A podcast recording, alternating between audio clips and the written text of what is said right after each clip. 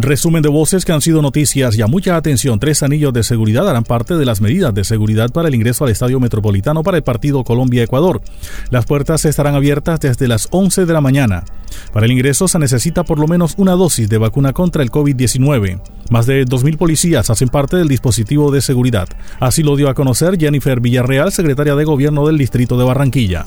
Contaremos con ambulancias, eh, cuatro dentro del escenario deportivo y otras cuatro alrededor. Vamos a contar con más de 700 logísticos, 217 eh, personas de la alcaldía de Barranquilla estarán ahí. Vamos a contar con más de 2.000 policías en el dispositivo. Tenemos un acompañamiento importante y robusto para que el espectáculo deportivo cuente con todas las garantías para esas personas que están visitando el estadio metropolitano. Daniel Useche, jefe de pronósticos del IDEAN, dijo que habrá tiempo seco en la región Caribe. Mayor cantidad de nubosidad se ha ido a las Antillas Mayores. En la tarde, posiblemente en la hora del partido, habrá condiciones secas antes o después del partido podría haber lluvias. En este momento se mantiene seca en gran parte de la región Caribe, especialmente hacia el litoral, con cielos despejados, eh, ligeramente cubiertos. La mayor cantidad de nubosidad con lluvias y tormentas eléctricas se ha ido hacia las Antillas Mayores y la posibilidad para el día de hoy de lluvias en el departamento del Atlántico se mantiene especialmente en la tarde hacia el sur. Eh, para la ciudad de Barranquilla es muy posible que a la hora del partido tengamos condiciones secas, que las lluvias se registren antes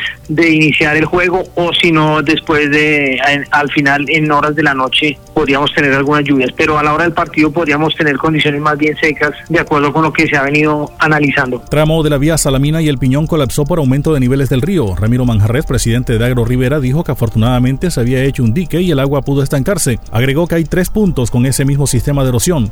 Con retroexcavadora se hacen esfuerzos para volver a hacer otro dique. La vía dique que de Salamina conducía al Piñón ya ustedes lo saben que desde el mes de agosto del año pasado ha venido generando una serie de, de, geodesestabilización, colapsando todo lo que es la parte vehicular. Pero en el día de ayer, ¿sí?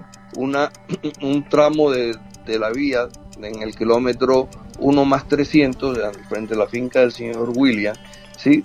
colapsó en cuestiones de 25 minutos, como hay esas imágenes dantescas que ustedes pudieron ver. Afortunadamente, eh, de forma paralela, sí se había hecho un dique, una, lo que ellos llaman una oreja, a unos 25 metros y el agua pudo estancarse en esa situación. Pero hoy en día hay tres puntos con ese, con ese mismo sistema de erosión y este, las retroexcavadoras estaban tratando de hacer un gran esfuerzo con el fin de volver a hacer otra oreja.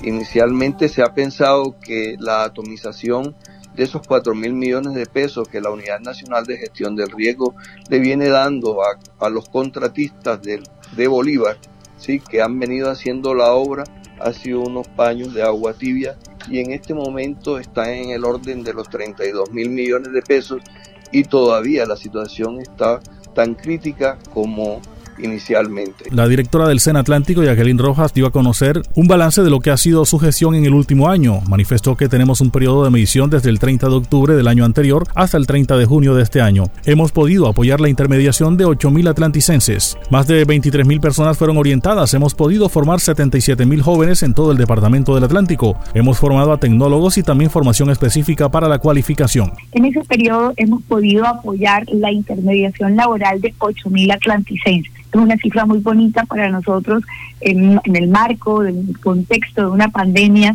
mm. poder haber, digamos, permitir que se encuentren los buscadores de empleo y, por supuesto, las empresas que lo requieren. Más de 23 mil personas orientadas, hemos podido formar 77 mil eh, pues jóvenes en todo el departamento del Atlántico.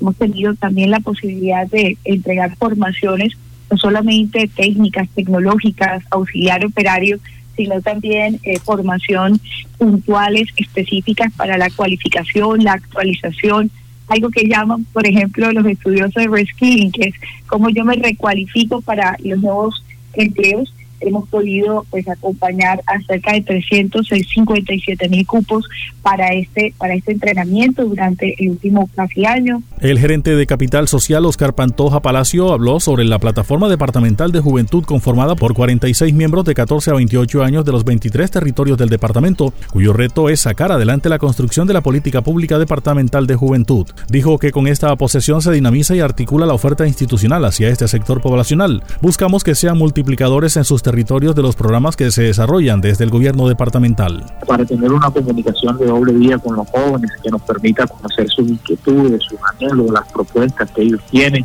las diferentes problemáticas que vienen viviendo en cada uno de sus territorios. Hay que destacar que en el departamento, en todo, en cada uno de nuestros entes territoriales están activas las plataformas municipales, por eso se posibilitó la eh, posesión y conformar la plataforma departamental, la cual eh, tiene una vigencia de tres años. Van a estar estos jóvenes que tomaron eh, posesión y que eh, nos van a acompañar en la agenda pública de juventudes. Pasó el resumen de voces que han sido noticias. Ya les habló Elvis Payares Matute.